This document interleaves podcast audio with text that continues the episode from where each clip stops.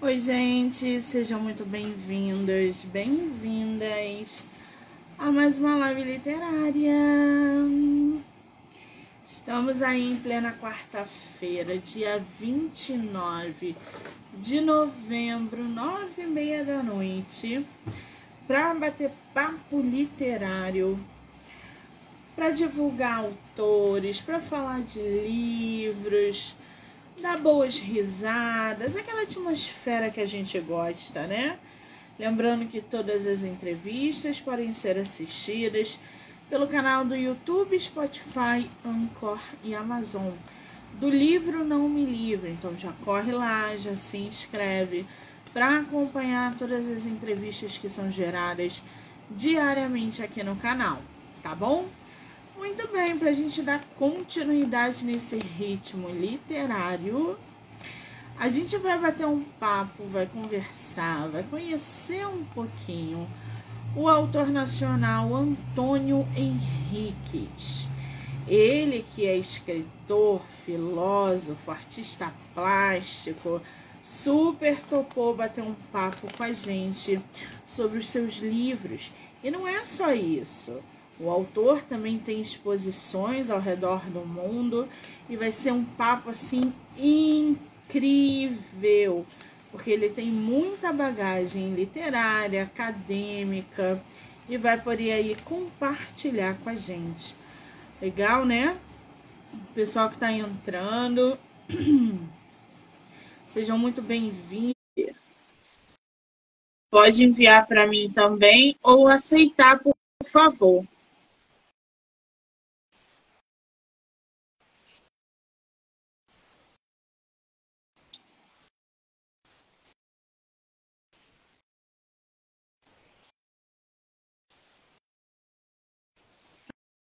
Antônio.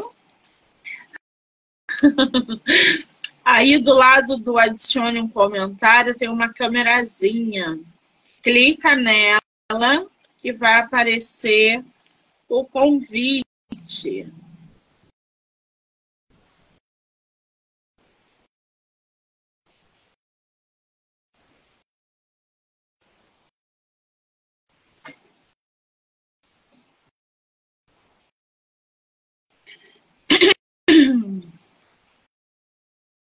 Ele mandou aqui, vamos aceitar.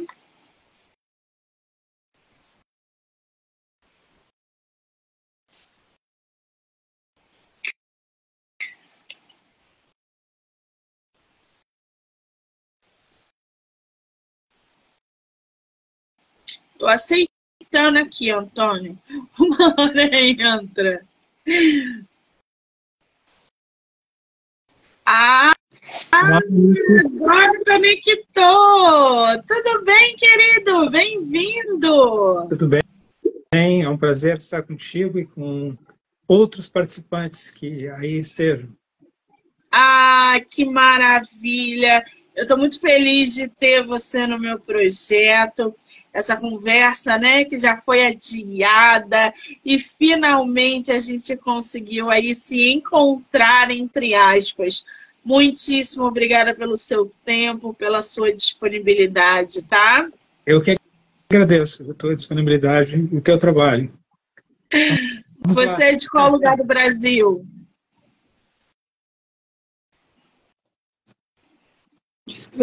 Tá me ouvindo? Vou aumentar o volume, só um pouquinho. Sim, eu estou tá. aumentando o volume. Ok. É, Pronto. Você, você é de qual lugar do Brasil? Eu sou de Porto Alegre mesmo, aqui do Sul. E, e sei que você é carioca da gema. Eu sou. você conhece o Rio? Conheço, eu tenho uma irmã, um sobrinho, uma sobrinha que vivem aí. Ah, tem família aqui no Rio de Janeiro, que coisa boa. Eu não conheço Porto Alegre, tenho vontade, está no meu roteiro. Quando eu for para aí, eu vou te mandar mensagem para a gente tomar um café, tá? Sim, está convidada a conhecer a minha cidade. Eu sou um bom anfitrião. não tenho dúvidas disso. Agora, Antônio, querido, me diz uma coisa. Você. Eu estava dando uma olhada aqui no, no seu site. Aliás, seu site está incrível, lindíssimo, muito bem bolado, estruturado. É, já já vou passar qual é o site dele para vocês acessarem e vou deixar no link, tá, gente? Porque dentro do site do nosso escritor tem os e-books que ele publicou, tem os livros físicos que ele publicou, tem artigos, tem crônicas, tem exposições. E não é só isso. O Antônio, ele é formado em filosofia, é, além de ser escritor e novelista, e ele também é antropólogo e formado em artes plásticas. É isso ou eu estou enganada, Antônio? É, não, é isso. Eu, eu fui professor de filosofia a minha vida inteira, mas, paralelo a isso, eu trabalhei na área cultural e trabalhei com artes plásticas. Eu lecionei na PUC do Rio Grande do Sul, aqui, é, filosofia, e trabalhei um período no pós-graduação de arte, lecionando teoria da arte, filosofia da arte. Então, trabalhei com arte, trabalhei aqui no Museu de Arte do Rio Grande do Sul também. Sim. Pois é, eu estou vendo aqui que você tem é, exposições ao redor do mundo. Como é que é isso? Ao redor do mundo não, mas eu. não, mas você tem vários, lugar, vários lugares do mundo que você tem, não tem? Não, não. É, eu, a minha carreira, eu priorizei minha carreira literária e deixei em segundo plano a minha carreira como artista plástico. Agora que eu me aposentei de uns anos para cá, é que eu tenho invertido isso, tenho dedicado mais tempo à pintura. Mas é muito por prazer também. Então, eu não levei muito a sério de construir uma carreira. Então, nesse sentido, eu não tenho exposições lá fora, eu tenho exposições aqui. Entendi. É, porque eu estou vendo aqui nas exposições e nas viagens, né? Na verdade, são lugares é, onde o autor põe no, no site dele, por exemplo, Budapeste, Paris, o Panteão, ele coloca ali Praga, tem até ah, uma, uma, Agora, agora, eu entendi por que, que você pensou que eu expus nesses lugares. É que são o nome das telas, que elas fazem parte de uma série de fotografia, baseada em fotografia de viagem, lugares que eu visitei e fotografei, depois eu transformei algumas dessas fotos em quadros. E os quadros receberam os títulos das cidades que eu fotografei. Ai, que fantástico! Então, ó, Amsterdã, Budapeste, Jardim de Luxemburgo. Esse nu sobre sofá é onde?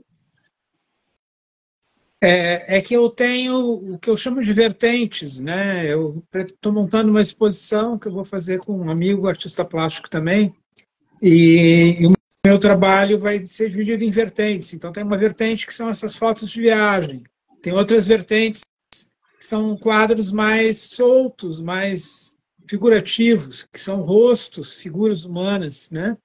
E ainda tem uma terceira vertente que vai fazer parte da exposição, que são quadros abstratos.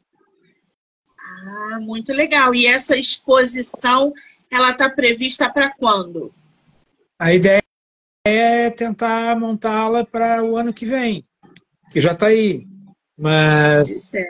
mas é, não tem uma data ainda, porque eu ainda estou concluindo alguns quadros que fazem parte dela. Muito bem. Então já temos aí um projeto do nosso autor, uma exposição para 2024. Agora, eu vi aqui também que além dos e-books que você tem publicados, você tem os romances Memórias da Tempestade. Você tem esse livro físico aí com você? Tenho. Mostra pra gente a capa. Ah lá, gente. Nossa, é grosso esse livro. Quantas páginas tem esse livro? Ele tem 472 páginas. Nossa Senhora. E, a letra, e fala sobre o quê? Letra, e a letra é miudinha. Deixa eu ver.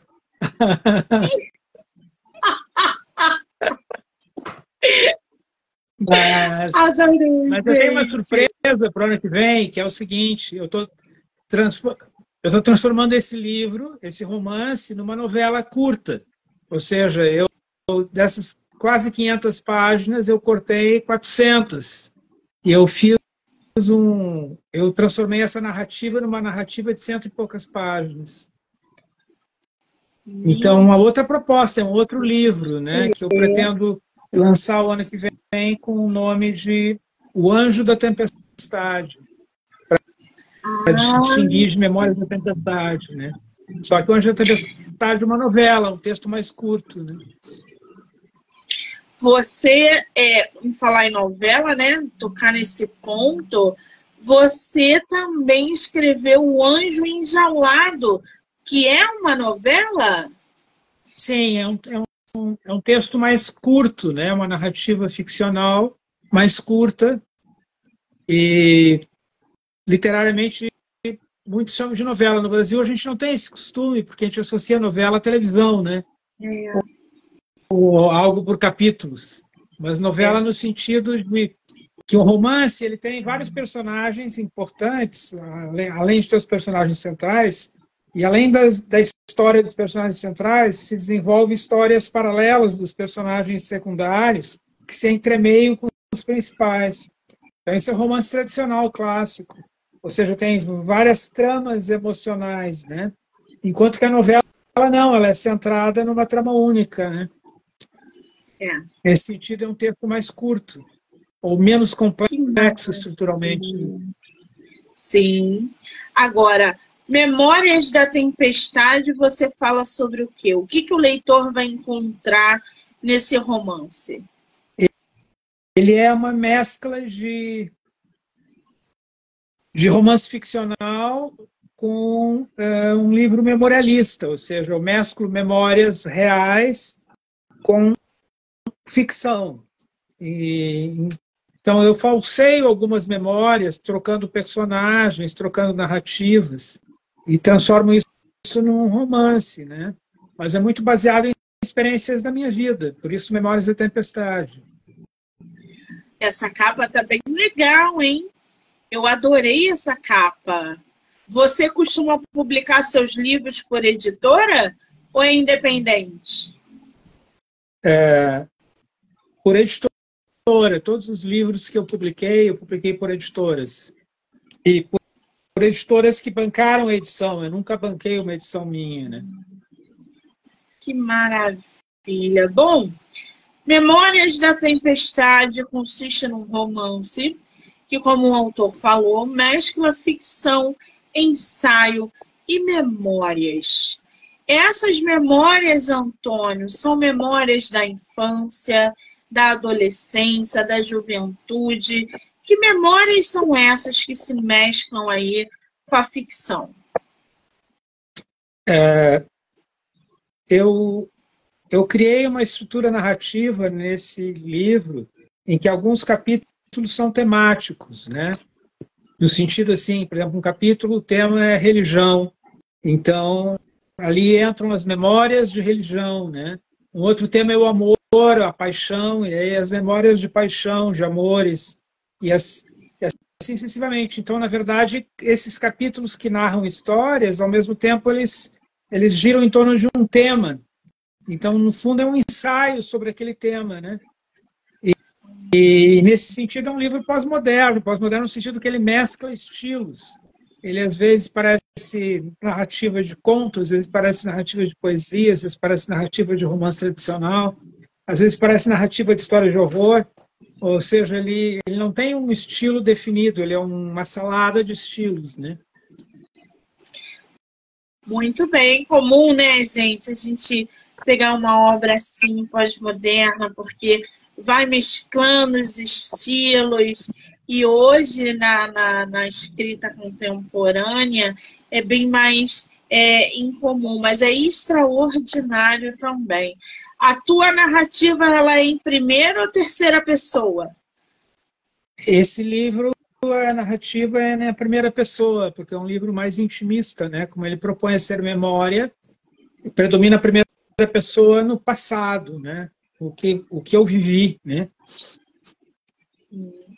Muito bem. Aqui a gente tem o personagem central, né? O, o seu personagem central é simultaneamente ator, espectador e narrador. Ele vive, relata e medita, contando suas memórias do nascimento até após a sua morte. Esse personagem que você cita aqui, esse personagem central, ele tem nome? Ele não tem nome. Imaginei. Ele não tem nome.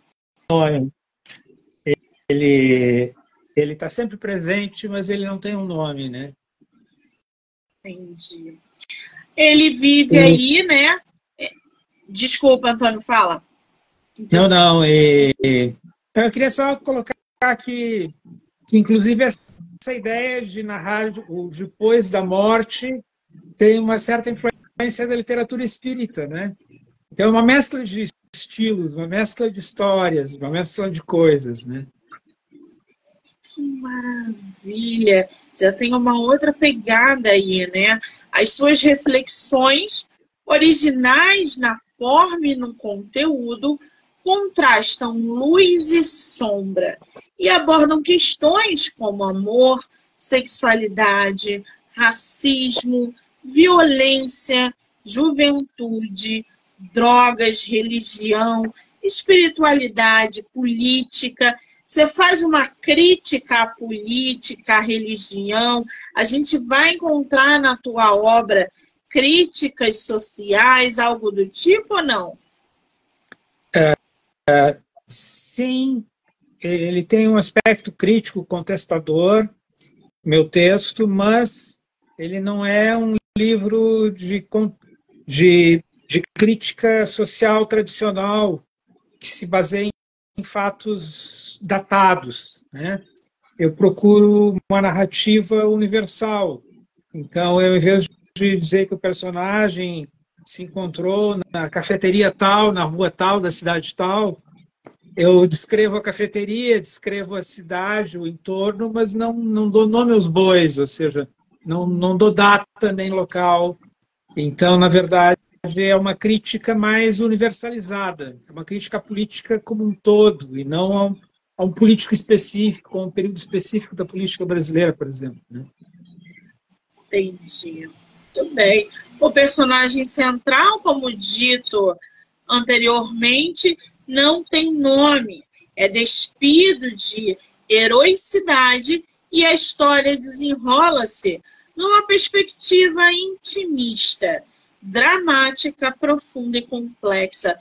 Ô, Antônio, qual é a maior hum, mensagem ou a principal mensagem que você quer que chegue aos leitores através de Memórias da Tempestade? É que nós somos resultado daquilo que nós vivemos. Então, o conjunto das experiências de vida nos constitui de alguma maneira. E, e a sabedoria de vida é saber transformar essas experiências num sumo positivo. E esse sumo positivo é, na verdade, uma sabedoria para encarar a morte, porque o que dá sentido à vida é a morte. A morte eu vejo como o coroamento da vida. Então, para a morte coroar a vida, a vida tem que ser brilhante, tem que ser tem que ter sentido. Brilhante não no sentido de as pessoas terem sucesso, serem pessoas famosas ou ricas ou isso aquilo, mas sentido no, né, no sentido da, da, pessoa se conhecer, saber quem ela é e, e ter cumprido o, o, seu papel e a sua missão nesse mundo, né? nesse, nesse aspecto. O sucesso ele tem muitas caras, né?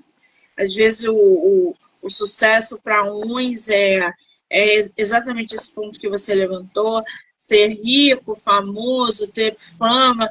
E o sucesso para outros tem uma pegada totalmente diferente. Essa relação de vida e morte constrói e continua. Espiritualidade, tudo mesclando ali. É bem interessante essa ideia de memórias da tempestade. Aqui diz que os capítulos vão flertando com gêneros literários, como conto, a crônica, o ensaio e a poesia, compondo aí um mosaico de universalismo pós-moderno, que é o que o autor acabou de nos contar. Você também é cronista, né? Sim, eu tive um blog durante um período onde eu escrevia semanalmente. Eu também já tive páginas em jornais culturais que eu escrevia semanalmente. E eu preservei parte desses textos como crônicas, né, já que são textos mais breves, mais rápidos, mais curtos, reflexões mais simplificadas, né? mas de qualquer maneira interessantes. Os muito datados eu eu guardei, eu descartei, né? Eu tenho procurado, no meu site eu coloquei os menos datados, né? Porque, por exemplo, eu escrevi muitos textos sobre política brasileira, mas é aquilo que eu escrevia naquela data, naquele ano, em função daqueles acontecimentos. Depois, se aquilo Sim. passou, o texto perdeu sentido, né? É como um texto de jornal, né? Que você, depois que leu, põe fora. Ah, mas você não tem vontade de reunir todos eles numa obra e publicar? Sim, mas aí eu estou preservando aqueles que têm um sentido mais perene, né? mais permanente. Então, eu dividi em textos políticos, textos filosóficos, textos psicológicos, mas todos eles têm um, um pé de crônica, né? de texto rápido, de texto curto, de texto que tem a ver com o cotidiano. O que está muito em alta hoje no mercado contos e crônicas, né? Agora, além de Memórias da Tempestade, o autor também tem o Evangelho segundo Judas Iscariotes. Você tem esse livro físico aí, Antônio? Não, esse livro eu publiquei só como e-book, eu não publiquei como livro físico. E esse e-book fala sobre o quê? na verdade, é um romance histórico no sentido mais tradicional da, da literatura é, do romance histórico, ou seja, existe um narrador que, no caso da minha obra, é, é um bispo da Igreja Católica que, a, que trabalha no Vaticano, né, um bispo mexicano, e esse bispo se torna amigo de um antropólogo e arqueólogo que faz uma descoberta arqueológica, um arqueólogo judeu, e faz uma descoberta arqueológica de textos da época de Cristo. E depois vai, vai se saber que esses textos que o arqueólogo vai dar para o bispo da igreja traduzir e, e, e transcrever, eles são textos atribuídos a Judas. Então, são três tipos de textos. É o Evangelho, segundo Judas Iscariotes, ou seja, Judas narrando a vida de Jesus sob o ponto de vista dele, Judas. É, a Epístola de Judas, que é um, são cartas onde Judas conta sua própria vida e, e, e fundamenta sua visão de mundo, sua visão das coisas. Né? E o terceiro texto é o Apocalipse de Judas, que é um texto mais simbólico, mais curto e mais, mais místico pode-se dizer assim, né? que também é atribuído a Judas. Então, o livro ele tem a narrativa do bispo, que conta a sua própria vida, desde garoto até seminarista, padre, bispo, é, e a vida do arqueólogo. Então, isso compõe um livro, né? E fica paralelo a esse livro os livros atribuídos a Judas. Então, na verdade, além do narrador bispo, nós temos o narrador Judas, né? Só que os textos de Judas foram escritos como se tivessem sido escritos pelo próprio Judas.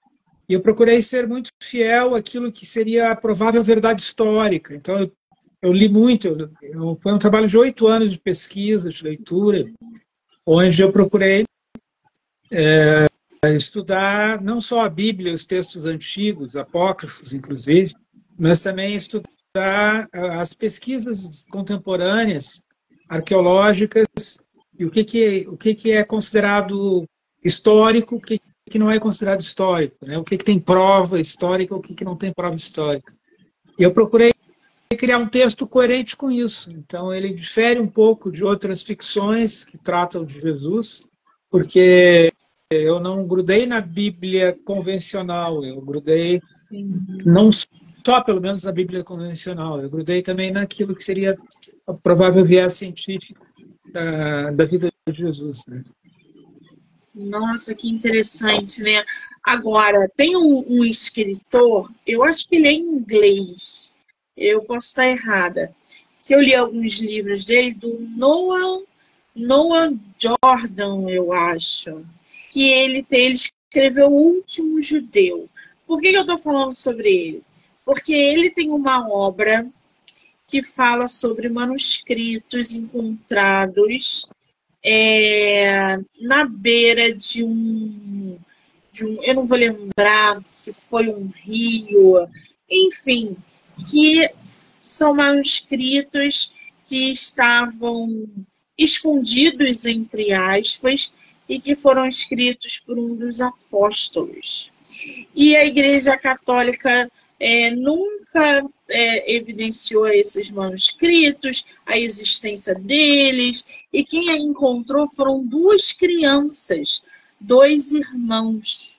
E aí tem uma história, né, que vai mesclando ficção e etc. Já esse manuscrito atribuído ali a Judas, as, Judas Iscariotes na tua obra, a gente pode dizer que é uma referência, mas que é fictício também. Ou não, Antônio? Não, é, é fictício, só que é uma ficção é, fundamentada. Por exemplo, quando Jesus entra em Jerusalém, ele é, entra por uma porta lateral e não pela porta principal da cidade. E porque isso tem todo um significado na tradição judaica. Então, eu, quando descrevo a entrada, eu descrevo eu, eu pesquisei durante vários dias como é que era a porta, como é que era a Jerusalém naquela entrada lateral, para quando descrever, descrever de uma maneira fidedigna aquilo, aquilo que deveria ter sido a verdade histórica. Né? Então, é, no texto, eu procuro não só descrever o que deve ter sido a verdade histórica, como também mostrar o significado daquilo, é o simbolismo que está por trás. Então, por exemplo, o narrador bispo ele funciona muito como comentador dos textos, porque ele traduz os textos e ele começa a, a explicar os, os problemas de tradução, os problemas, o que, que o texto contradiz da Bíblia, o que, que não contradiz, por que, que ele, ele deve ter fundamento, por que, que não deve ter fundamento. Então, é todo um trabalho de pesquisa e de conteúdo, tem muita, muita informação no, no livro. E, e, e uma coisa que eu fiz que também é interessante registrar é que o arqueólogo, que é um personagem importante na história, ele termina sendo assassinado. E, e, e tem personagens ligados a ele que, que, que, que junto também com o personagem bispo viajam à Terra Santa no, e se envolvido em acontecimentos do conflito árabe-palestino-israelense. Então, tem alguns, assim como 11 de setembro, então tem alguns acontecimentos históricos, como, por exemplo, a invasão dos palestinos à igreja de Belém, é, e eu, eu jogo os personagens do meu livro dentro desses acontecimentos históricos e mesclo a narrativa histórica de como é que realmente, historicamente, aquilo se deu, é, colocando os personagens ali no meio. Então, é, é uma proposta, no fundo, de refletir sobre o judaísmo ontem e hoje, sobre o cristianismo ontem e hoje, né? Quer dizer, entender o cristianismo como emergindo do judaísmo e como é que isso se dá no mundo contemporâneo. Eu acho que a guerra do Hamas com Israel é um desdobramento do que já vinha acontecendo há 40 anos, né?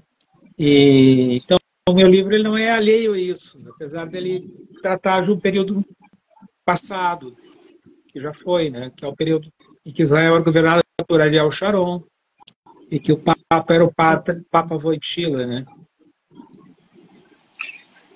Interessante, né, gente? O Evangelho segundo Judas Iscariotes só tem na versão digital, tá? E aí é um romance histórico sobre a descoberta de manuscritos atribuídos a Judas, tendo como principais personagens um bispo da Igreja Católica e um arqueólogo que se vê envolvidos em eventos históricos contemporâneos, como o 11 de setembro e o conflito israelense-palestino.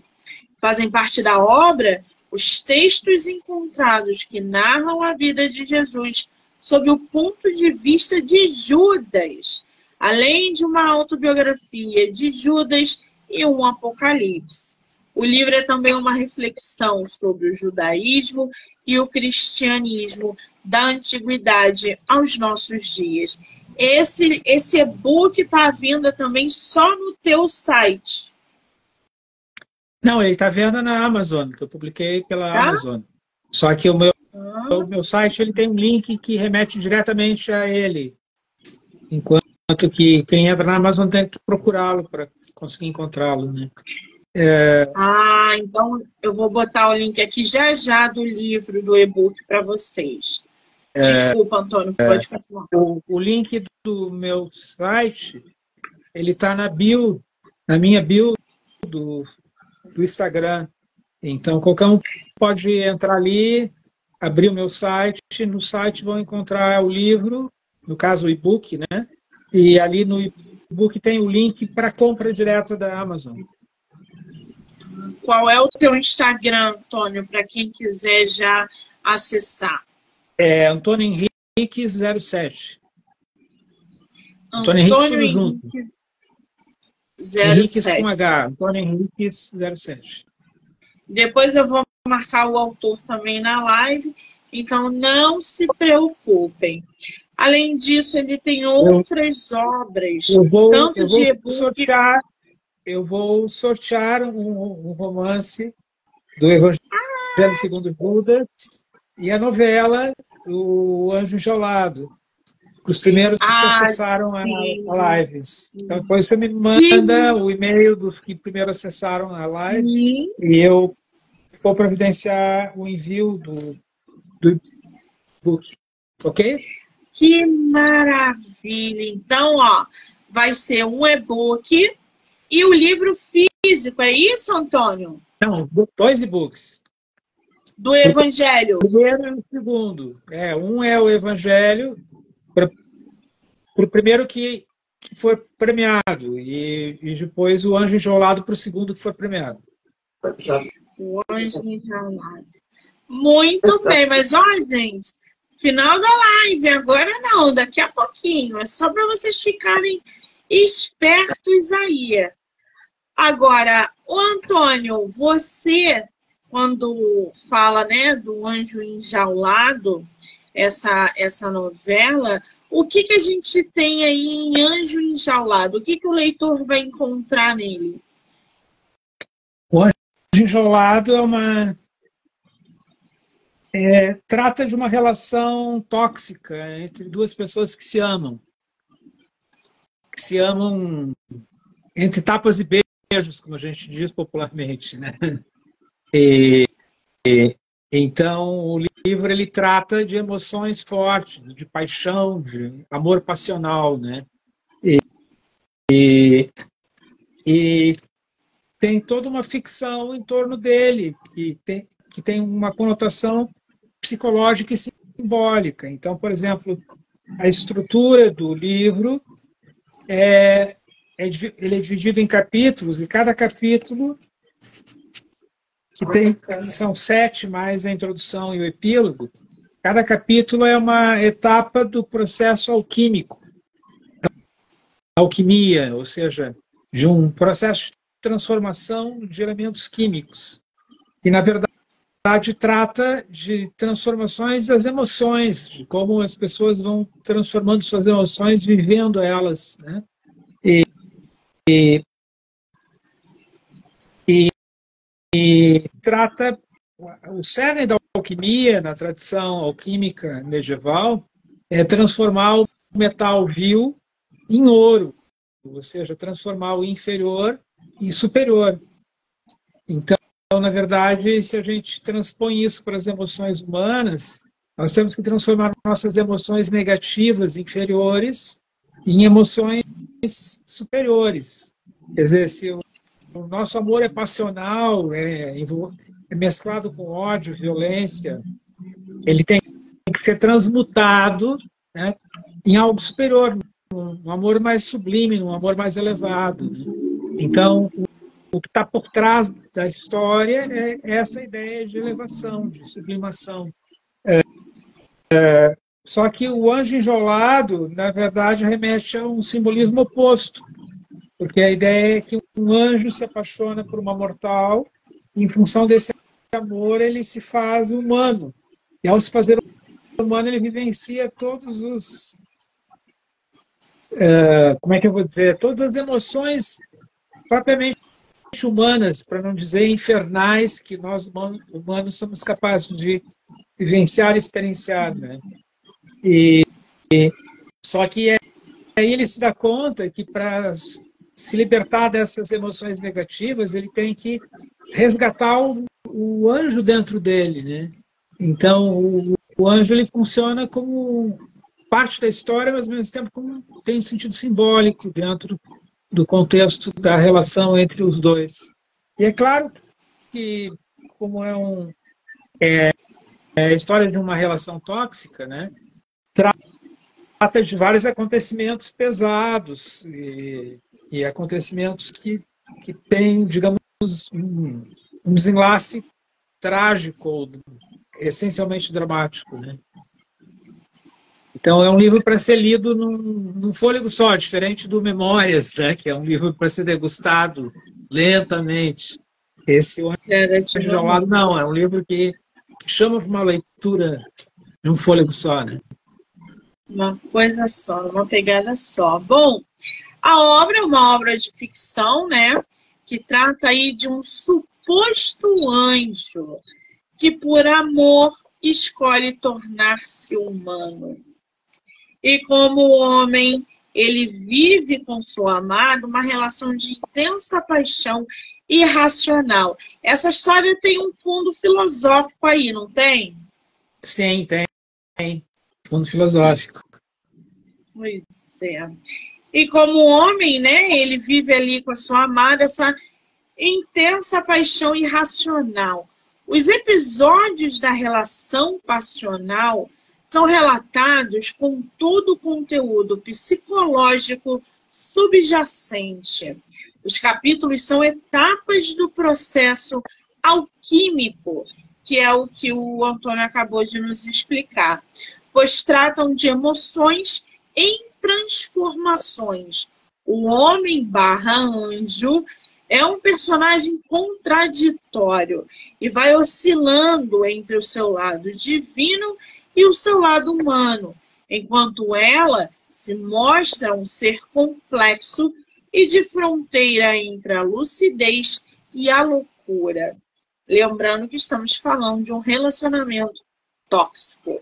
Ambos são completamente apaixonados, viciados um no outro mas incapazes de resolver a equação da relação de amor e desamor que lhes define. Encurrala e faz sofrer. Teremos um final feliz nessa história? Não. Essa história dificilmente tem finais felizes. Sinto Não. muito, gente. Não teremos um final feliz aí. Agora, o Antônio, sabe o que me chamou a atenção aqui no teu, nas tuas obras? É que você também é, tem uma, uma escrita ali, por exemplo, a yoga e consciência. Você também escreve para essa parte de meditação, espiritualidade. Isso tudo está interligado com esse teu trabalho de publicação de livro, criação de processo é, processo criativo, criação de histórias. Você, inclusive, tem um livro chamado Introdução ao Orientalismo. O que, que isso quer dizer? É, esse livro, Introdução ao Orientalismo, ele, ele introduz o estudo do Oriente e trata não só do que o Oriente tem de mais essencial em termos de sabedoria, filosofia, e nesse sentido expõe a filosofia da Índia, da China, do Japão e do Tibete, mas também trata da influência da cultura oriental sobre a cultura ocidental, da influência da, das filosofias asiáticas sobre a nossa cultura ocidental. Porque, na verdade, uma coisa que caracteriza o Oriente é que a história do Oriente é completamente diferente da história ocidental. Então, a gente não pode ter como referência para estudar o Oriente o Ocidente, porque tudo é diferente, tudo é, tudo é distinto. Por exemplo, uma, uma, uma curiosidade é que é, os pioneiros da literatura no Oriente eram mulheres. Então, nós temos assim livros clássicos, porque aqui, por exemplo, a gente tem né, na língua inglesa um Shakespeare, na língua portuguesa um Camões, né? Na, no chinês e no japonês são, são mulheres esses clássicos, né? E isso no Ocidente é impensável, porque a mulher levou muito tempo para conseguir se libertar da nossa sociedade essencialmente machista, né? patriarcal. Então, é, o Oriente ele tem um olhar diferenciado. E esse olhar diferenciado ele tem influenciado bastante o Ocidente sem que a gente se dê conta, ou sem que a gente reconheça isso. Né? Porque a gente olha o Oriente como o outro do meu eu, e esse outro é o outro do Ocidente. Né? Então, é como se fosse o diferente. E nós temos dificuldade de integrar o diferente. Né? Tanto é toda essa discussão aí da, da questão dos imigrantes, dos preconceitos, né? que no fundo é preconceito contra o diferente. Então, Sim. então é uma proposta nessa linha. Então esse livro é um livro que introduz o Oriente para quem quer estudar o Oriente. E, e ele teve uma outra publicação pela História Nova ah, Era. Aqui, é, são duas, né? É, que a História Nova Era incluiu ele numa coleção, que era uma coleção de livros de bolso. Então, na verdade, inclu, é, incluiu uma metade dele, que é a exposição do pensamento da Índia, China, Japão, Tibete. E ficou de fora o que aparece na outra publicação, é, essa aqui é a visão, é a publicação inteira. E essa aqui é a publicação de bolso da editora Nova, do selo Nova Era da editora Record. Então, nessa edição de bolso tem metade do, do livro original, né? que é a parte da filosofia, mas caiu fora a parte da influência do Oriente sobre o Ocidente. Então, trata disso. Já o livro de yoga, que você perguntou, né? Você é yoga foi de yoga? Eu fui praticante durante muitos anos da minha vida. Mas atualmente eu não tenho não tenho mais saúde para praticar yoga, então eu pratico pilates, coisas mais Pilates, Porque... né? Gente, não é todo mundo faz pilates, não. Eu já tentei, não consegui. É, é muito difícil pilates. Nossa Mas yoga, yoga é mais difícil. Yoga é mais difícil. Mas esse livro, na verdade, é de filosofia e yoga.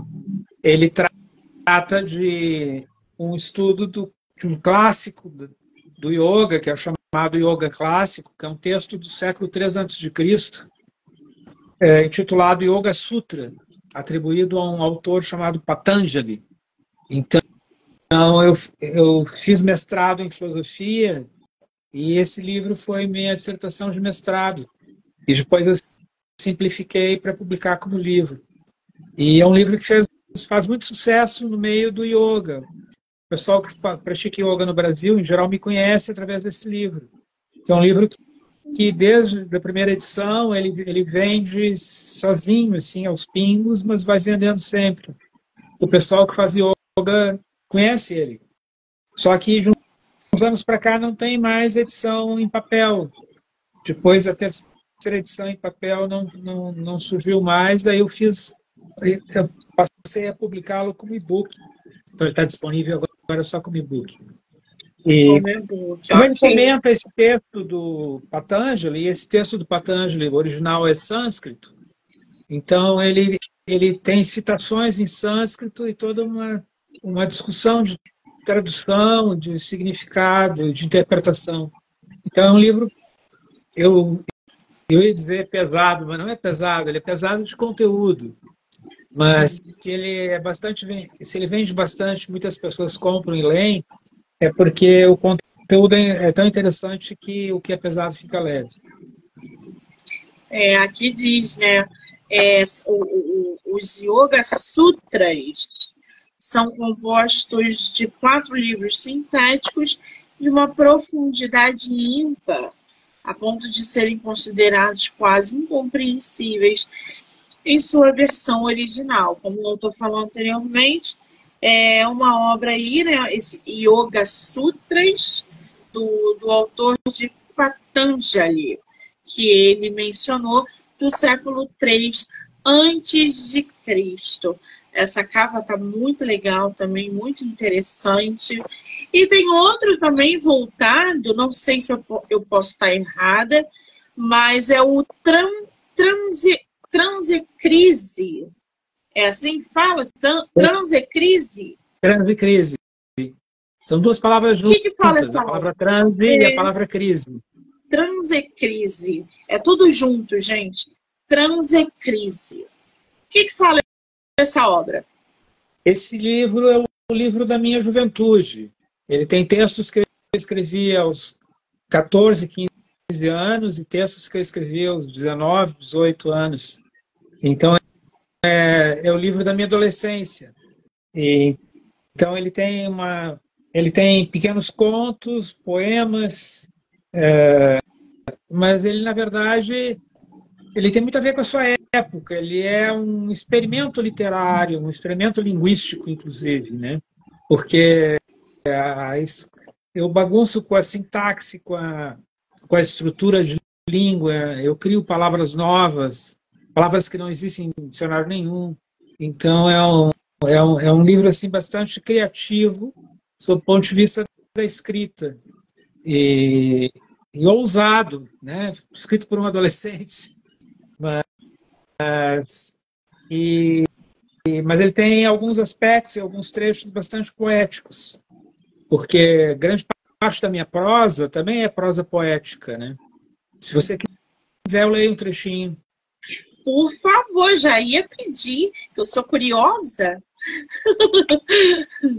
Deixa eu achar um texto aqui que eu acho interessante. Então vamos lá, eu vou botar os óculos para ler melhor. Por favor.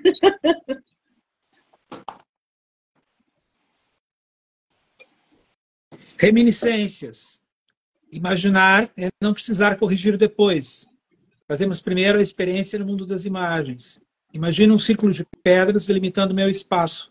Não posso sair daí, o meu círculo mágico, minha proteção. Ao mesmo tempo em que no centro estou protegido, rodo na periferia como um louco. É o meu vício, o meu círculo sem saída. Como é difícil viver em meio às pedras, todo dia esse cotidiano de sol e areia, céu escuro, dia e noite, lua e vento. Todo dia esse dia espremido entre ontem e o amanhã.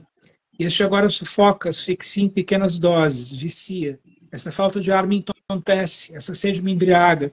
Ah, que vontade de cair bêbado deste carrossel da vida. Ontem, meus dias foram noites de loucura, um grande festim que brindava o prazer, o riso, o momento fugaz de um fogo fato. Hoje, minhas noites são como dias de insônia, em que me arde a consciência e onde meus olhos em chamas cansaram de ver. Estou cego ao futuro, não quero ver, tocar, cheirar, sentir nada mais além desta parede, além deste quebra-cabeça feito de segundos, anos-luz e elétrons. Quisera perder-me de vez, talvez assim alguém ou algum Deus me encontrasse. Estou no deserto perdido, mas não de todo. Sei que as miragens são miragens, sei da realidade das tempestades de areia e sei do sol arder em meu cérebro. Meus pés caminham círculos arrastando uma sombra, mas um dia não mais deixarei pegadas, não mais carregarei comigo alguma sombra. Enquanto isto, só me resta o grito ou o silêncio, e dentre estes, prefiro a companhia do silêncio. É mais sutil, mais acolhedor, se espalha e dói melhor nos ouvidos. Às vezes, tenho a nítida impressão de que minha solidão se povoa, mas não quero impressões nem ajuntamentos. Além disso, os meus fantasmas, ou melhor, meus companheiros, são mais provavelmente bichos que humanos. São olhos de coruja que à noite me fitam iluminando meu rastro. São serpentes que me desenham ideogramas e mandalas na areia. São falcões que cruzam suas sombras com a minha. São meus pés, dois lagartos a se arrastarem pelas dunas. Outro dia tive a sensação que dormi. E aí vai. Deu para perceber a intensidade das palavras, né? Deu para perceber como que foi 19 anos, gente, produzindo arte desse jeito. Agora, o Antônio, é até um ponto legal esse. A, a escrita na tua vida, né? Eu estou vendo aí atrás de você que você tem centenas de livros, essas estantes recheadas de literatura, autores. Como é que a escrita e a leitura entraram na tua vida? Isso veio de família? Isso é uma coisa só sua? Como é que é essa sua dinâmica com a escrita e com a leitura? Eu acho que é uma coisa muito minha, porque eu, quando era criança, eu já tinha a ideia de ser escritor, de escrever. E, e quando eu me alfabetizei, eu na, nas aulas de português, tinha que fazer redação. Minha redação já era ficcional, já era com diálogo de personagens. E, então eu, eu, eu, já tinha esse viés pela escrita, né? E na verdade eu tenho eu tenho irmãos, tenho uma irmã, mas eu sou o único da família que fez curso superior. Então na verdade virou intelectual, digamos, né? E, então, na verdade, eu acho que é uma coisa muito minha. Né? É claro que na minha casa, na casa dos meus, dos meus pais, tinha uma biblioteca. E as minhas primeiras leituras foram na biblioteca do meu pai. Mas daí talvez o gosto pela leitura, porque meu pai era alguém que gostava de ler, tinha lido muito. Mas, mas é, intelectual na família não, não havia. Então, eu acho que é uma coisa que surgiu muito espontaneamente, muito minha. E quando eu fiz a faculdade de filosofia, eu terminei sendo convidado para lecionar na, na universidade. Virei professor universitário, mas é, fora isso, eu fiz uma carreira paralela na área pública. Né? Eu fui técnico em cultura da Secretaria de Cultura do Estado, Trabalhei na Casa Civil, no Palácio do Governador, fui chefe de gabinete secretário de Cultura, fui diretor de museu, e fui sindicalista, fui secretário-geral do maior sindicato do Rio Grande do Sul, aqui, um dos maiores do Brasil. Então, eu tenho uma vida muito rica e muito diversificada, né? Mas sempre com esse lado intelectual da escrita presente, mesmo quando eu era, por exemplo, de sindicato e grevista, quando, a, a, quando o sindicato tinha que emitir uma correspondência importante, ou redigir um manifesto, um discurso, em geral era convocado como escriba do grupo. Né? Então, sempre essa, essa função da escrita teve ligada na minha vida, muito, muito forte, muito presente. Eu sempre tive facilidade para escrever, por isso é que eu tenho um lado prolixo, né? Sou capaz de escrever um, um romance de 500 páginas. Exatamente, eu ia falar justamente isso, porque produz uma obra aí de 500 páginas e não é, não é assim tão fácil. Agora, Antônio, me diz uma coisa, dessa, dessa pegada da leitura, né? Você deve ler constantemente, você deve ser um leitor voraz. Qual foi o último livro que você leu? Ai, nosso autor caiu. Não acredito, gente, que nosso autor caiu.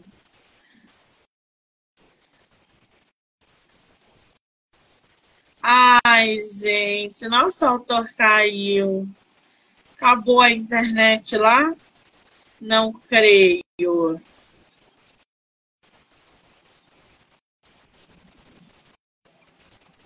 Não?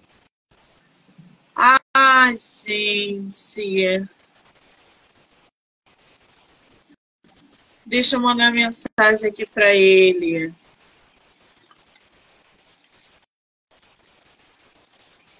Não acredito.